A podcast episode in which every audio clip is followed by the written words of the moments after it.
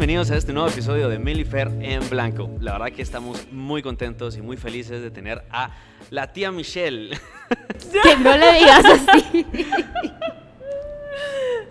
eh, No, ¿Cómo a- estás? A, Michelle, o sea. A Michelle. De verdad, muchísimas gracias por estar aquí. Em, vayan a ver su contenido, ahí les vamos a poner después. ¿Cómo te podemos encontrar de una vez? Sí, me, me pueden encontrar en Instagram y en TikTok como Michelle Ciro.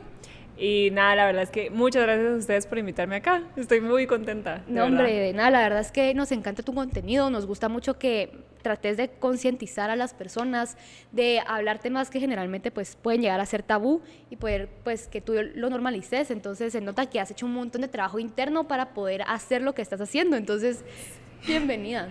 Ay, gracias, gracias, de verdad. Un placer estar acá con ustedes. No, pero la verdad este podcast que tuvimos poquito tiempo para platicar esta situación, pero buscamos como la autenticidad de la gente, buscamos esa parte eh, como pura de las personas que te dicen, esto soy, me equivoco, lloro, eh, fallo, y es más o menos el contenido que, que has hecho. ¿Quién es Michelle? Uy, qué, mira qué pregunta me agarraste así como de... Esa es una pregunta que muchas veces no tiene una respuesta clara porque no es que tú seas alguien hoy así vas a ser siempre. Es que tú siempre estás en constante cambio. Nosotros como seres humanos estamos en constante cambio. Un día tú puedes ser, te puede gustar algo y al siguiente día empezás a cambiar porque aprendiste algo, porque sos mejor o porque te estás perdiendo en el camino. Entonces como que nunca vas a ser el mismo, pero si te puedo decir quién soy ahorita, siento afirmo de verdad que soy alguien que está enfocada en poder ayudar a las demás personas a que tengan su mejor versión, porque yo pasé por esa etapa en donde, porque dicen, tú siempre estás alegre, tú siempre estás tranquila, es que no es cierto, es que no es cierto, uno no siempre está alegre, pero uno decide tomar el camino que lo pueda llevar a, a, a ser alegre, que lo pueda llevar a mejorar, que lo pueda llevar a ver las cosas positivas o a ver las cosas buenas en lugar del lado negativo. Pero esta soy yo, como que después de la tormenta salió el sol y como dicen, ¿verdad? Y solo estoy intentando como que llegar a las demás personas para que puedan ser su mejor versión y que sepan que detrás de cada problema siempre va a haber una solución y siempre puede ser como que la empezada para que suban su montaña y que la puedan construir. Wow, qué bonito. Y la verdad es que sí, em, qué lindo que tengas el enfoque de ayudar a las demás personas. Creo que es algo que, o sea, ahorita creo que estamos en una sociedad muy ensimismada. Entonces, que tengas ese enfoque me parece algo muy genial. Y cambiando un poquito de tema, como que el, el tema que queríamos tocar hoy principalmente es cómo nos puede llegar a afectar el qué dirán. Entonces, como que, no sé, tal vez si nos podrías contar tú un poquito de tu historia, de cómo te empezó a afectar, cómo, cómo has sido como que trabajando en ello, Sí. ¿verdad? Mira, es algo muy complicado, como tú decís que estamos en esta sociedad, todo es blanco o negro. O sea, o tú estás haciendo las cosas bien o mal, y si las estás haciendo mal es porque no estás haciendo lo que la sociedad te dice que hagas. O sea, si la sociedad te dice es que tú estás haciendo esto mal, entonces está mal. Y tal vez no está mal, solo la sociedad no está acostumbrada a que tú lo hagas de esta manera. Y no significa que no te vaya a funcionar a ti. Y me recuerdo que yo siempre tuve en mente poder uno de mis sueños es poder ser conferencista o poder tener un proyecto de poder tener conferencias y que ayuden a las demás personas a poder sacar eh, ese potencial que llevan para su vida y para poder ser su mejor versión. Y siempre tuve esa idea y por muchos años intenté. Me recuerdo que desde el 2016 yo estaba queriendo intentar, porque yo había como que estudiado una carrera que no me había gustado, entonces ya no la seguí y me metí a la carrera que sí me gustaba, pero dije, yo también quiero hacer algo por mí, porque siempre he querido yo ayudar a las demás personas con base en lo que yo pasé o con base en lo que las demás personas pasaron. Entonces dije, quiero empezar a subir contenido motivacional y lo intenté desde el 2016, pero es lo que te digo que siempre hay personas que van a dar su opinión. Y la opinión es buena o es mala. Y ahí sí es blanco o negro, porque una opinión te puede ayudar a subir o te puede destruir. Y muchas veces yo me enfocaba en las opiniones que daban las demás personas. Tal vez muchas personas me decían, dale, seguí, cumplí tu sueño, dale porque estás haciendo algo positivo, estás haciendo algo que va a ayudar a las demás personas, con una persona que me dijera, te miras ridícula haciendo eso. O sea, no te va a funcionar, ¿por qué lo estás haciendo? Entonces ya uno se baja de esa nube y dice, no, ya no voy a seguir. Entonces como que fue un proceso en el que no te voy a decir que dije, wow, ya, esto lo voy a hacer y ahí se quedó y ahí empecé a subir. No, es un proceso como todo en la vida, que vas, bajas, subís y vas arriba y de repente caes, pero te dejas caer desde arriba. Es bien difícil porque mucha gente te critica y mucha gente que tú creías que te iba a apoyar o que iba a estar ahí, como tus amigos, amigos cercanos, digamos, o tu familia incluso, a veces ellos mismos son los que te bajan de la nube en la que tú quieres estar. Entonces, em, este proceso fue muy difícil para mí. En lo que yo subía contenido, decidía si mi perfil, por ejemplo, empecé a hacer un cambio en mi perfil de Instagram, que subía solo fotos normales como todos nosotros, ¿verdad? Y dije, bueno, voy a empezar a subir tal vez un contenido eh, motivacional, alguna frase, algún video o algo hablando de un tema específico y lo subía, pero lo terminaba borrando primero porque no tenía los likes, los likes o comentarios que yo quería. Segundo, porque unos de mis amigos no me apoyaban. Miraban el contenido y ahí lo dejaban. Entonces como que, no sé, hasta que eso como que te, te va carcomiendo, digamos, por dentro y decís, ya no voy a seguir. Pero un día solo me desperté y dije, no, yo tengo un propósito en la vida y siento que es este. Y lo voy a hacer. Y ahí empecé. Y ahí ya, no paré. Y ya no me importó de que los likes o los comentarios. Dije, con que a una persona le llegue lo que estoy haciendo, eso vale la pena. Justo eso, y es algo que ayuda un montón. Em, pues primero, creo que este es un tema por el que todos hemos pasado. La inseguridad de qué va a decir la otra persona. Muchas veces nos desanimamos a querer hacer cosas diferentes, estamos súper emocionados en nuestra cabeza, es como, wow, esto es lo que realmente quiero hacer. Y ese miedo no es tanto miedo a uno mismo, o sea, no es tanto, sino que es de protegernos de los comentarios de las demás personas. Madre, a mí me pasa un montón, no sé si les ha pasado, a mí me pasa un montón con las notas, por ejemplo. Yo soy una persona que me da cosa, las, las notas, puta, las sufro. O sea, se vuelve una situación que uno dice, madre, ¿por qué me afecta esto si realmente es un número? Y la verdad que no define absolutamente nada. O sea, cuántas personas, yo sé, ahorita viene la casuística, decir cuántas personas lo, han logrado, que no han tenido buenas notas y lo han... pero en general es por algo más allá que porque lo encontró o porque lo descubrió o porque es eso mismo del propósito, decir, bueno, yo voy a estudiar esta carrera porque es mi propósito, yo voy a querer hacer esto porque esto es mi propósito, yo voy a... ese tipo de cosas. Eso es lo curioso. ¿Les ha pasado eso a ustedes? Eh, ¿Sobre qué? ¿Y sobre qué? Contanos. Mira, a mí me pasa bastante con... Me pasó con la carrera, porque yo estudié, me gradué de traductora jurada y mi papá decía, mm. eso no te va a funcionar. Eso no, no va a ser, o sea, ¿de qué vas a trabajar? Pues si aquí todos hablan español. Y yo sí, pero hay personas que también necesitan ayuda. mi objetivo siempre fue ayudar. Entonces dije, hay personas que necesitan ayuda. Y si yo puedo usar mi talento, porque yo aprendí inglés básicamente como que sola, digamos, porque mi colegio no tenía una como buena base. lo, lo entiendo. Entonces lo aprendí básicamente sola. Dije, si tengo el talento, si tengo el don de poder aprender inglés sola, quiero ayudar a las personas a poder comunicarse. Y mi papá decía, eso no te va a funcionar. Entonces como que muchas personas te dicen que si no haces tal cosa como es, es así. Por ejemplo, las notas. En la universidad igual me pasaba lo mismo. En el colegio me pasó lo mismo. Yo no tenía tal vez las mejores notas en el colegio, pero si te puedo decir, una nota no te va a definir. Una nota, sí, te puede decir así como, lo estudiaste para el momento, pero es que tú no estudias para el momento, tú estudias para la vida.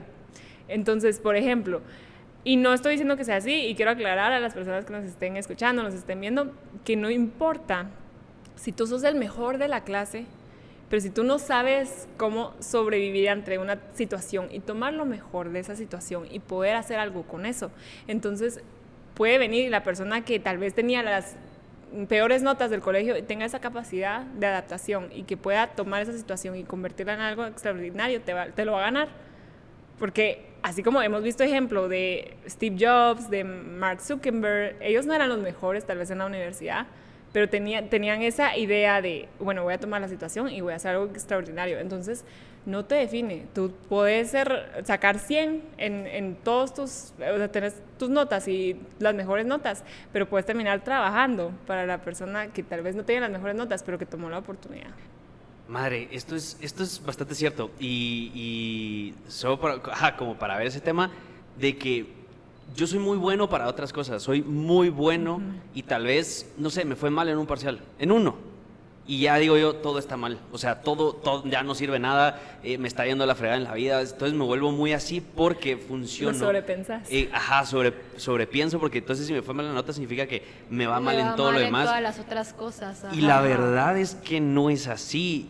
Pero igual en mi cabeza no sé por qué está tan metido el tema de las notas y el chip que es como que lo que te define. Cuando yo he visto mucha gente que tiene mejores notas que yo, la pones a hacer algo. Y no saben. Que yo soy muy bueno, negociar, eh, no sé, tomar, decisión, tomar decisiones. Y solo se quedan friqueadas. Eso, es, eso me parece bastante interesante y curioso. ¿Tú tienes algún ejemplo de, de ese tipo de inseguridad, de que em, pase algo? Con las notas no. a mí me o sea, digamos, a, mí en el colegio mis notas eran promedio. Mi mamá siempre estaba detrás de mí, así como saca buenas notas, arriba 85 y así. Pero, o sea, independientemente de mi promedio, las notas que sacara, la verdad es que nunca me, me importó. Pero sí me pasaba mucho que sí me importaba mucho lo que la gente pensaba de mí como mi persona. Entonces, digamos, en el colegio me importaba mucho qué pensaba fulanito de mí, qué iba a decir de mí, eh, si decía tal cosa en clase, qué iban a decir los demás de mí. O sea, yo me creía tan especial que creía que la gente iba a estar pendiente de lo que iba a hacer 24/7 cuando en realidad las cosas no son así. Y era justamente lo que estábamos hablando antes de, de grabar. O sea, que a veces uno por el miedo al que dirán, por el miedo al rechazo de las demás personas, trata de ser una persona que no es para poder encajar y esa misma, o sea, forzar eso es lo que te aleja de las mismas personas, hace que no logres conectar con las mismas personas. Y es que al final creo que eso es como que en lo que se basa la forma en la que nos relacionamos, o sea, la forma en la que tú hablas con alguien, la forma en la que te llevas, la percepción de una persona, creo que está basada directamente con la conexión que tiene uno con la persona, o sea, directamente. Entonces, si yo nunca hice por conectar porque me daba miedo como que demostrar quién era yo, ¿cómo lo iba a hacer? Entonces, como que eso, eso fue, o sea, eso era lo que más me afectaba a mí. Me paraba en un escenario, ¿qué pasaba en el escenario? ¿Qué iban a decir de mí? Por eso es que el teatro me ayudó un montón a aceptarme, a pesar de que era un personaje o era otra persona, alguien que no soy yo, em, me sirvió a aceptarme. Es como, bueno, ahorita todos me están viendo es como una capa que me servía así de protección. Tal vez no soy yo, entonces no me están juzgando a mí, es al personaje al que están juzgando.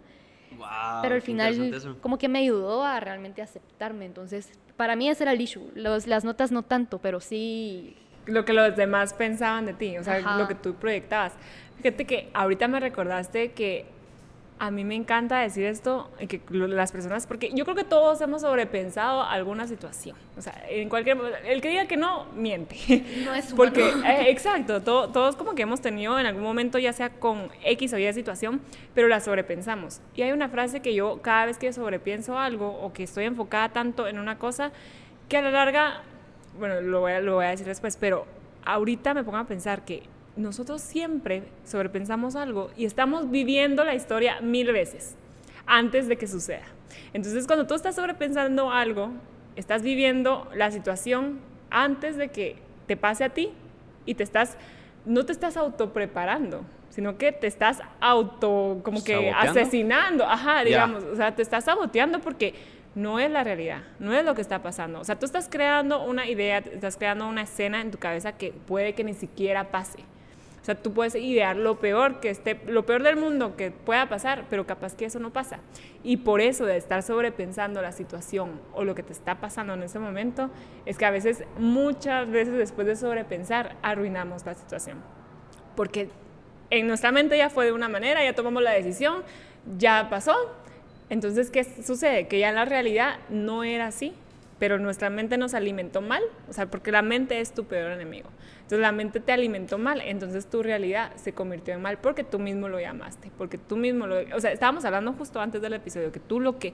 Yo sí creo que lo que la mente... La mente crea lo que la mente cree. O sea, si tú crees que algo va a salir mal, entonces algo va a salir mal. Y aunque salga mal, pero si tú decís, no, todo va a salir bien, entonces si algo sale mal, te, te enseña y termina saliendo bien. Pero es depende de las perspectivas que nosotros vamos como que, o sea, del lado, lo que les estaba diciendo al principio, del lado que nosotros queremos tomar, porque siempre hay un lado bueno y un lado malo, pero es de, cómo lo quieres tomar tú. Yo creo que no es tanto las perspectivas que nosotros tenemos sobre nosotros mismos, que esa es una cosa, pero otra cosa es la perspectiva que nosotros creemos que la gente tiene de nosotros. que a veces ni siquiera tienen, o sea, no, a veces no les importa lo que tú haces. Sí, hay muy pocas personas. A mí se me, a, mí se me hizo mucho esa idea de. Yo pasé por una situación que em, dije yo, la gente siempre está pendiente de lo que yo haga porque algo así me, me hacían creer. Pero no es cierto, la gente está tan involucrada en ver cómo sobrevive día a día que no está pensando en hacerte nada malo. Y eso es algo que decía que eh, una persona hace unos, unos instantes, para ustedes una semana, dijo que no hay que tomarse nada personal. Y eso es totalmente verdad, porque al final no sabes, no sabes qué fregados te está pasando, no sabes qué, qué está pensando la otra persona. Tal vez se te metió en el tráfico y ni siquiera era que quería hacerlo. Em, ese tipo de situaciones. ¿Cómo, cómo aconsejarías tú, o oh, tía, eh, cómo poder em, ayudar a una persona que está pendiente de, de lo que piensen todo el tiempo? Me encanta que lo, que lo hayas dicho porque cabal, a decirlo iba. Y es que siempre te dicen, haz lo que tú querrás y que no te importe lo que las demás personas digan. Y yo la verdad es que cuando lo dicen así, es como un poquito, ah, digo, ¿por qué no es así? No es así. O sea, te lo dicen así como, ay, sí, tú, haz lo que querrás y ya, las demás personas que te, que te valgan. No, no es así. O sea, lo que te voy a decir es, es cierto que las personas te pueden dar su opinión, porque sí te pueden dar, y a veces necesitas de una opinión tercera, o sea, de una opinión que no venga de ti, porque a veces tu mente es un caos y no sabes qué hacer con ella, pero viene una persona y lo ve desde una perspectiva general y te puede ayudar. Entonces, el consejo que yo te doy es, toma las los, los, pensamientos de las demás personas son sus pensamientos. Entonces tú puedes escucharlo, pero una idea siempre va a ser buena o mala. Un pensamiento que usted digan siempre va a ser bueno o malo. Por ejemplo, y quiero aplicarlo como un ejemplo, cuando yo me salí de la universidad para cambiarme de carrera, me decían, no. Unas personas me decían, no, porque no, no vas a tener éxito en la otra carrera, no vas a hacer esto, no, o sea, y después otras personas me decían, hacelo, pero también enfócate en, en, en, como que hacerlo bien, en tener un plan. Entonces aquí una decisión buena y mala puede ser que te diga alguien, una, una decisión buena, hacelo, pero enfócate en un plan, o sea, hacelo con un propósito. Si te vas a salir, que no sea solo para salirte. Pero una opinión mala puede decir, sí, salite, salite y, y, ya que no te importa lo que te digan tus papás. O sea, ahí es, ahí es donde tú tienes que aprender a diferenciar cuál es una opinión buena y cuál es una opinión mala que te pueda aportar en tu vida. Entonces, ese es mi consejo, que tú siempre escuches porque siempre va a haber personas que te puedan aportar, pero también hay personas que te pueden restar. Entonces, como que diferenciar entre esas dos y tomar y que esas opiniones no influyan en, finalmente en tu decisión, porque al final tú, va a ser tu decisión, o sea, es tu vida, es lo que tú vas a hacer con ella. O sea, muchas personas pueden opinar, incluso tus papás, y con respeto las vas a escuchar, pero al final el que tiene que decidir y analizar la situación vas a ser tú, vas a ser tú y vas a, por ejemplo, si tú quieres ser músico, entonces ¿cuál es tu plan para ser músico? si tú quieres eh, estudiar actuación, si quieres ser actriz, si quieres, ser, si quieres dedicarte a las conferencias, o sea, cosas que te vas como que, te, vas del camino normal que te enseñaron, si te quieres ir del camino normal, ¿cuál es tu plan? O sea, si lo vas a hacer con pasión, si sabes que de verdad vas a luchar por ese sueño, dale. Pero escucha las opiniones también de las demás personas y ahí analizas y armas tu, tu combo, digamos. Pero sí seguí tus sueños. O sea, no puedes solo porque las demás personas te dicen que no, porque a veces muchas personas te van a decir no lo hagas, pero tal vez ellos lo quieren hacer y como no lo pueden hacer, tampoco quieren que lo hagas tú. Entonces, esa es, esa es mi opinión, escuchar, pero siempre tomar tú la decisión. Sí, yo creo que aquí hay dos cosas súper importantes. La primera es la intuición. O sea, está esa espinita que te dice, mira, hace esto. Y aunque todo el mundo te diga, no, no, no, andate por este camino, es, es el, el, ejemplo que tú decís, ¿cómo es que era? El del... El del bus. El del bus. ¿Cómo era? Te lo, te lo explico. Es de un... Contextualizando. Sí, es que tú tomas las decisiones. A ver, tenés dos buses, tenés un bus blanco y un bus negro. Y toda la gente te está diciendo que te vas al bus negro y que te vas al bus negro y tú decís te vas al bus negro y te va a un lugar feo. Y entonces eh, decís, ah, ya sabía, tenía que escoger el bus blanco, pero toda la gente me dijo que venía al bus negro y llegas y entonces va, ok. Pero toda la gente te está diciendo anda al bus blanco y, te va, y toda la gente te está diciendo anda al bus blanco y vas al bus blanco y te vas al bus blanco y llegas a un lugar hermoso, precioso. Y decís, ah, está bonito, pero ¿y si hubieras cogido el negro? ¿Y, y el negro qué pasó? O sea, eh, entonces lo que, lo que habla este ejemplo es decir, bueno, si yo me quiero ir en el bus blanco o me, me quiero ir al bus negro y me veo un lugar terrible, pues yo tomé la decisión de irme al bus negro, pues me regreso y me voy al bus blanco. Y entonces, y si me lleva a un lugar hermoso de una vez el bus blanco, digo, ah, yo sabía, me tenía que escuchar, me llevó a un, a un lugar bonito. Y, y, al final estás tomando, o sea, estás viviendo las consecuencias de tus decisiones, no de las decisiones de las demás personas. Y Ajá, al final como que eso es lo importante de escuchar la intuición, siento yo, o sea, que si no la seguís, como que te vas a estar castigando de cierta forma. Y lo otro es algo que a mí me ha servido un montón para que me dé igual el que irán, es empatizar con la persona. Si la persona, por ejemplo, muchas veces pasa con los papás, que nos dicen cosas que nos pueden llegar a lastimar o tal vez no los mejores consejos, que al final nos hacen daño. Realmente ponete a pensar y ponete en la cabeza de tu papá o de tu mamá, mi mamá cómo piensa, mi mamá cómo es, mi mamá qué pasó, por qué se siente así, por qué me está diciendo esto, y como que llegas al punto de decir, ok, tal vez no es que lo esté diciendo con mala intención, solo es porque así es ella, pasó por esto, y si yo hubiera pasado exactamente por lo mismo que esta persona, entonces hubiera tomado la misma decisión. Lo mismo cuando la gente, que era lo que hablamos, que en TikTok te, a veces te ponían comentarios nada que ver, feos. Mm. Entonces pensar qué problemas ha de tener esta persona o sea, que no se acepta a sí misma, que tiene que llegar a decirle las cosas feas a la otra persona, es un reflejo. Exacto, y, y, es mucho de, de, saber qué es lo que tenés tú dentro, o sea, como que trabajar en tu seguridad, porque muchas personas te pueden decir mil cosas, pero en el momento en el que tú decidís darle paso, o sea, es como que vamos a usar este, este, este bote, este pachón, digamos, está acá una persona y te dice algo feo, si tú tenés y no lo dejas entrar, es su basura. Es su basura. O sea, las cosas malas, las cosas negativas, las cosas que te diga, se quedan con esa persona. Pero en el momento en el que tú quitas esa barrera y dejas que entre, se convierte en tu basura también. Porque dejaste que entre y que te afecte. Y al final de cuentas, como estábamos hablando, son sus pensamientos, son sus ideas, son sus palabras. Y más allá de eso, tú no puedes controlar. Tú puedes controlar lo que sentís, lo que dejas entrar y cómo reaccionas a eso. Lo que las demás personas hagan no puedes reaccionar, no puedes controlarlo, pero sí cómo eso te afecta. Claro. Madre, y hablando de esa seguridad interna, ¿cómo la construís?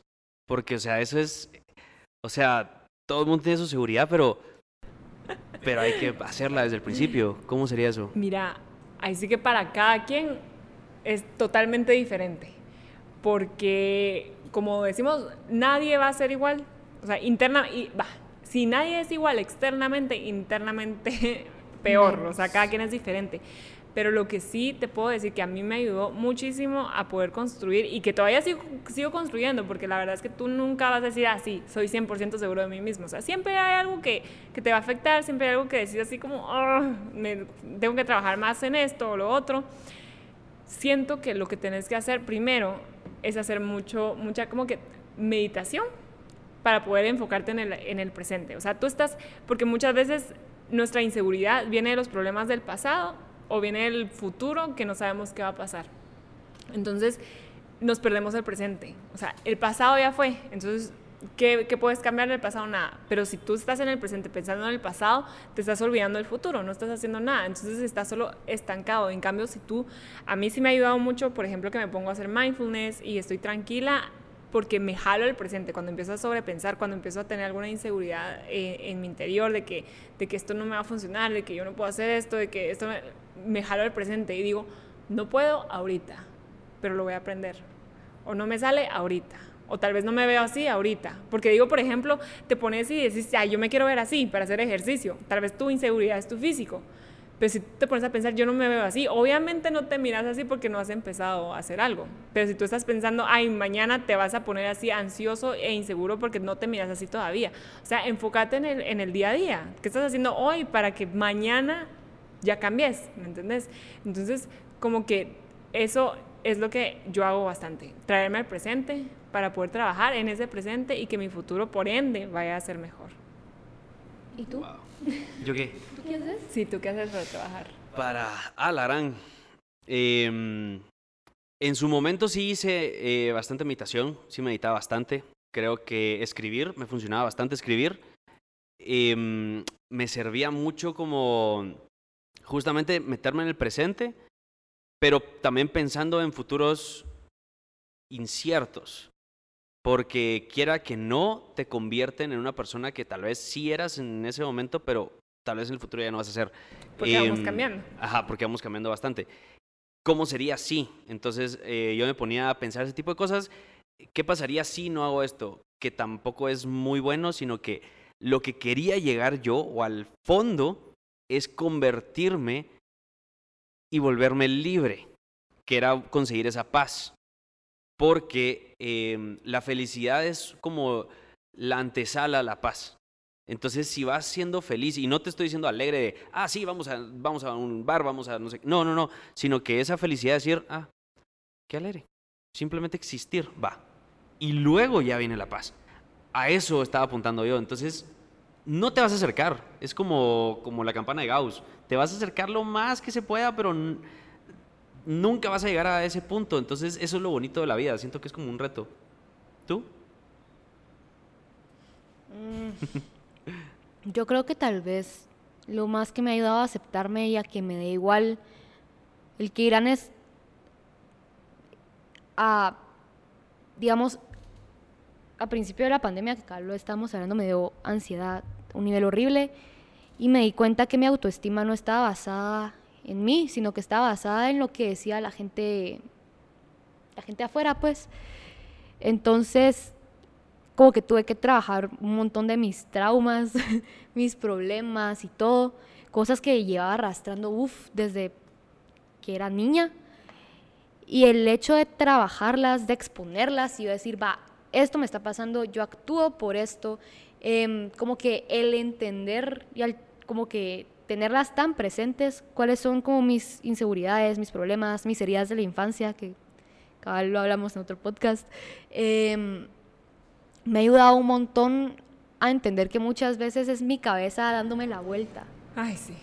Y, o sea, en base a esas mismas heridas, entonces me pongo a pensar, ok, estoy insegura, pero no, no tanto por lo que fulanito dice, sino que por lo que me pasó de niña o por tal trauma que tuve. Entonces, a mí eso es lo que más me ha ayudado a que me dé igual y también a como que, digamos, medir proporcionalmente, o sea, ¿qué, qué pesa más? Por ejemplo, en tu caso, ¿qué pesa más? ¿Ayudar a alguien o como que resguardarte a que alguien te diga un mal comentario? Te pesa muchísimo más ayudar a alguien. Entonces, esas son, son las cosas que, que me, han ayudado un montón. Meditado, he tratado, pero la verdad es que es un hábito que como me cuesta. es que cuesta. Cuesta si no te traes, si, te, si no te enfocas, cuesta bastante. Sí, y, ah, y escribir también. O sea, escribir, sacar como que todo, todo lo que trae aquí uno guardadito. Es increíble como, o sea, yo una vez escribí que la pluma y el papel no juzga. Bueno, tal vez solo quisiera agregar para trabajar en tu, en tu seguridad, o sea, ponerte a pensar que no importa cómo te vistas, no importa lo que tú tengas afuera, no importa cómo te vean las demás personas, sino cómo te miras tú. O sea, que, porque puedes tener todo lo bonito de afuera, pero si, no si adentro estás mal, entonces las demás personas te van a ver mal porque eso es lo que tú reflejas. Sí, ese, es un buen punto. Creo que hay que llevar las cosas a ese extremo. Yo las llevaba a ese extremo eh, porque tal vez servía un poquito de qué pasa, o sea, lo, el qué pasa sí, pero, pero con todo lo malo. O sea, con todo lo malo que te pueda pasar, que tu cabeza te esté diciendo que te pueda pasar. Para no sé. Ajá. Eh, a mí me encanta hablar, por ejemplo, y yo iba en el carro y ¿qué pasa si pierdo la voz? ¿Qué pasa si pierdo mis manos? ¿Qué pasa si pierdo mis piernas? ¿Qué pasa si pierdo todo lo que tengo material? ¿Qué pasa si empezás y empezás y empezás y eh, llegas a un punto de vulnerabilidad donde decís, ¿qué pasa si pierdo a las personas que más quiero? Si me deja la persona con la que estoy, si, o sea, todo eso llevarlo a ese extremo, vas a llorar y vas a decir, puta, no sé quién soy. Y en ese momento, esa pregunta que te sale, no sé quién soy, te vas a encontrar. Porque si logras amarte con tanto en contra, ¿qué pasa si pierdo todo? Bueno, pues me voy a lavar baños a un hotel. Y, y lavando baños voy a platicar con una persona y así voy, o sea, te, te, te llegas a tal punto donde te duele, pero al mismo tiempo decís, es una posibilidad porque en este mundo puede pasar de todo. Pero si te amas así, ignorante, inculto, pelón, eh, o sea, todo gordo, lo que sea, si logras amarte ahí, creo que ya cualquier cosa que venga te podrías amar en la situación en que estés. Porque sabes que siempre hay un camino. O sea, Ajá. siempre hay un camino. Solo que a veces nosotros nos cegamos y decimos, ya no hay más solución. Cuando Ajá. siempre hay. Sí, o sea, siempre está la forma de... No sé, siento que a veces como que nos encerramos mucho y creemos que nuestros problemas son únicos y que nadie más está pasando por eso, cuando en realidad son de los más ordinarios y comunes posibles. Entonces, no sé, a mí también me sirve a pensar, madre, cuando estoy ahí como que encerrada en un problema, es como, hay alguien que la está pasando peor. Y yo sé que eso no tiene que servir de consuelo, sino que decir, ¿por qué te estás quejando por esto? O sea, date cuenta de que sos una persona afortunada. Y eso. Sí. Eh, para pasar a la segunda parte de este podcast, queremos llegar a la risa, que es lo que estábamos hablando, que es uno de los sentimientos más primarios y más A mí me genuinos que la tiene, risa. la, que tiene la persona. Y lo vamos a hacer con Te pelaste. Que es un Oh. juego, no sé si lo has escuchado. Pues ahorita me lo estaba diciendo. ¿Ah, sí? Se es los un paso. juego. Sí, sí, sí. Gracias. Estas Gracias, no tía. son las... Gracias. Estas son las... Oye. Y aquí está. Entonces, eh, es un juego que nace aquí en Guatemala de la casa El Almirante. Entonces, lo hicieron con toda la temática chapina. Entonces, tenemos tarjetas blancas y tenemos tarjetas conitas. Yo te voy a dar cinco tarjetas blancas, que se puede jugar de 5 o de 7, dependiendo de la cantidad de gente que sea. Ajá. Eh, Ya me dio un miedo. No, No, hombre, no, sí no. es bien alegre. te doy 5 a ti y 5 para mí. Entonces, la cosa es escoger una de esas. O sea, si quieres jalarla tú, cualquiera. Ajá. ¿Y la veo? Sí, Sí, eso sí. la- y de hecho también puedes ver las tuyas. Ok. Entonces, eh, la lees y el espacio tenemos que completarla con las tarjetas blancas que tengamos. Tú la lees para todos, Ah, para que nosotros completemos la, la roja. Ay, Esta voy a cambiarla porque es un comodín. Verdad, no queremos esto ahorita. Bien, pues, Queremos jugar. Un dato curioso y chistoso es que yo no digo malas palabras, pero bueno. Ah, ok. A ver, no, lo voy a decir. Aquí dice, ¿qué es esa mierda? Va. Mm, Entonces, yo lo tengo que completar también. Sí, ajá, todos. Y digamos como que eh, Pero no lo tienen que ver. Eh, No, no lo tenemos no, Ahorita lo vamos a leer. Ah, ok. Digamos, ahorita lo, si quieres, lo lees tú para completar Va. como que la frase y Josué, que es nuestro productor, Él va a elegir quién. Ok. él va a elegir. Ok, va, entonces está, ¿qué es esa mierda? El parque de la industria. Ir al servicio dominical, cafecito en Starbucks. La última, la última, perdón. Cafecito en Starbucks. Ah, Ir al servicio no... Tuyo. Hoy sí, la pero estás on fire. No. Hoy sí voy ganando. Y yo pensé que la mía iba a ganar, fíjense. Eh, dale tú la segunda si quieres. Va, eh, mm, Ah, se me olvidó. Les tengo que pasar una para Ah, que sí. tengamos. Ah, ok. Dale, dale, dale. ¿Y la próxima? ya, Ahí estás. va. Eh, espacio, qué bendición.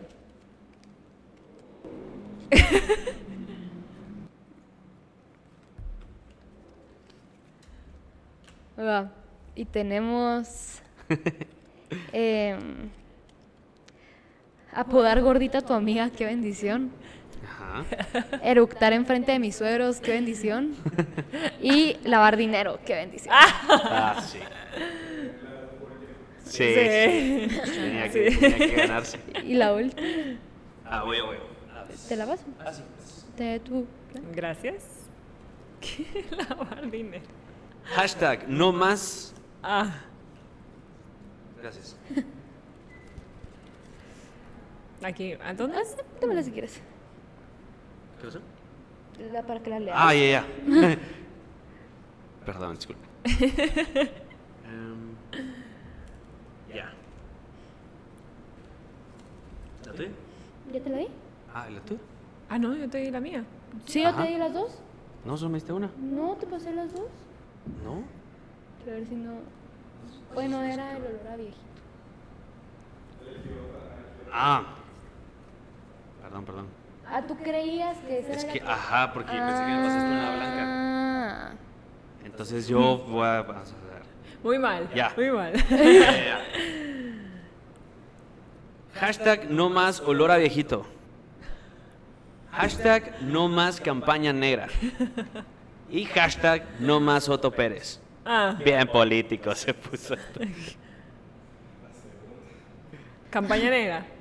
Decepcionó. Sí, vamos uno a uno, ¿va?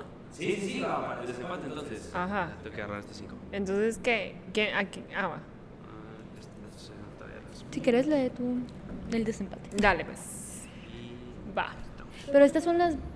¿Cuáles son ustedes? Yo agarré las. A ese, va, mira, pues. A ese cerote le falta espacio para ser feliz. Ya la tengo. Mm, no tiene mucho sentido, pero. Va. Va, va, va, va. A ese cerote le falta limar callos para ser feliz. A ese cerote le falta ir a Futeca para ser feliz. Y a ese cerote le falta Sugar Daddy para ser feliz. Ah, yo creo que el Sugar Daddy. ¡Ganaste!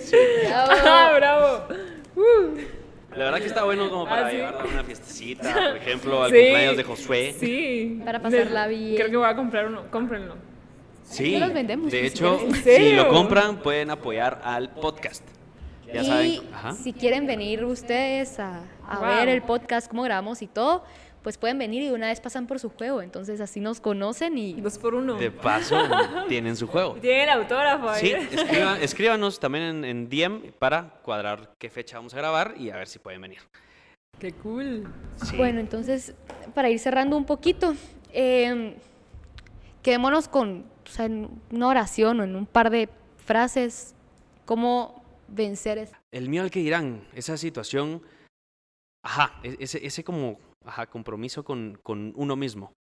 Bueno, algo que tal vez me gustaría eh, con que se queden con esta frase es que 20 años, o sea, en 20 años vas a voltear a ver atrás y te vas a arrepentir más de las cosas que no hiciste que de las cosas que sí hiciste. Así que yo creo que eso. Ok, qué interesante. Em, parte de- del, del podcast tenemos unas preguntas para los invitados porque la verdad son, o sea, que, que nos hacen un poquito reflexionar y ver cómo son. En su momento sufriste mucho esta, esta situación que te llevó a una depresión, entiendo. Em, pero salir de eso ya se considera ganarse a uno mismo. ¿Cómo definirías tú el éxito?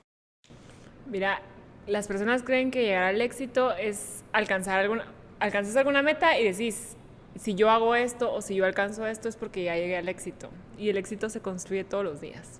Creo que sos exitoso si tenés un hogar, sos exitoso si tenés personas que te amen a tu alrededor, sos exitoso si tenés una red de apoyo de verdad ahí a tu lado.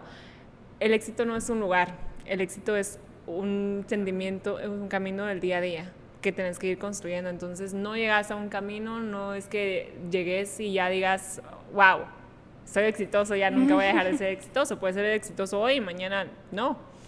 Entonces el éxito es un día a la vez, un día a la vez y trabajar duro para mantenerte así. Qué bonita definición, la verdad es que no, no la había escuchado. ¿Y cuál es el mejor consejo que te han dado? Ay, es que me han dado tantos buenos consejos, pero tal vez este, el que estábamos hablando antes del podcast, de que muchas veces no es que tú no valgas la pena, no es que no tengas potencial, o no es que no puedas, o no es que no te quieran, sino que muchas veces estamos tan presentes en la vida de las demás personas, damos tanto y estamos siempre ahí que nos volvemos invisibles. Entonces a veces es necesario retroceder un poco y verlo desde una perspectiva general y que las demás personas sepan que estamos ahí y que o nos valoran o, o no estamos. Y para cerrar esta parte de ¿Cuál es el peor consejo que te han dado el que decís, madre, ¿cómo seguí esto? Mira, el peor consejo que me han dado y que creo que es el peor consejo que le pueden dar a cualquier persona es aquellos amigos que te dicen que no le hagas caso a tus papás o que, o que solo los ignores con lo que te digan, porque independientemente son tus papás. O sea, te digan lo que te digan, aunque no te vaya a funcionar eso, aunque te lo te hagan la vida imposible, pero son tus papás y cualquier persona que te venga a decir que le faltes el respeto a tus papás, siento que no, no está bien. Y no tomar el consejo, bueno, creo que puedes saber que es un mal consejo si realmente es una persona que no está haciendo nada por su vida. Entonces no tomes el consejo de alguien que no está haciendo algo por su vida y que te dice cómo hacer las cosas. No tomes el consejo para construir a alguien que no está construyendo. Exacto. Ya. Eso. sí. Bueno, entonces muchísimas gracias por tu tiempo y pues por haber dialogado y profundizado un poquito más sobre este tema. Em, ¿Cómo te podemos encontrar otra vez? En, en Instagram y en TikTok como Michelle Ciro. ¿Y algún proyecto que querrás anunciar? O... Sí, bueno, pues prácticamente estoy como que todavía pensando en eso, lo estamos craneando, pero queremos, estoy comenzando como que un grupo con psicólogas y con chicas de marketing, con, pues con un grupo detrás para poder hacer algo como TED, de TED Talks, y poder dar conferencias em, de tipo de depresión, de ansiedad, de psicología, de todos los temas que te puedan ayudar a ser tu mejor versión, porque yo sí creo, creo de verdad que para poder ser tu mejor versión tienes que empezar desde dentro. Entonces ese es tu kit. Qué lujo, de verdad, muchísimas gracias por eh, tu tiempo, como dijo Mili. Eh, espero de verdad podamos ver ese proyecto crecer y ahí vamos a estar apoyando em, y aplaudiendo eso porque es importante que la gente se ponga a pensar y a escuchar a otras personas porque todo, todo el mundo tiene algo que decir y es bueno escucharlo. Eh, de verdad, muchísimas gracias a nosotros nos pueden encontrar como arroba somos en blanco en todas nuestras redes. Eh, ya no se olviden de suscribirse. A ustedes no les cuesta nada. A nosotros nos ayuda un montón para seguir exponenciando esto. Si quieren que más gente escuche estos mensajes que valen muchísimo la pena, compártanlo, suscríbanse, denle la campanita y por favor no se olviden de ir a Te Pelaste para comprar su juego porque nos puede ayudar bastante a nosotros también. Así que chao. Bye. Adiós, Adiós producción.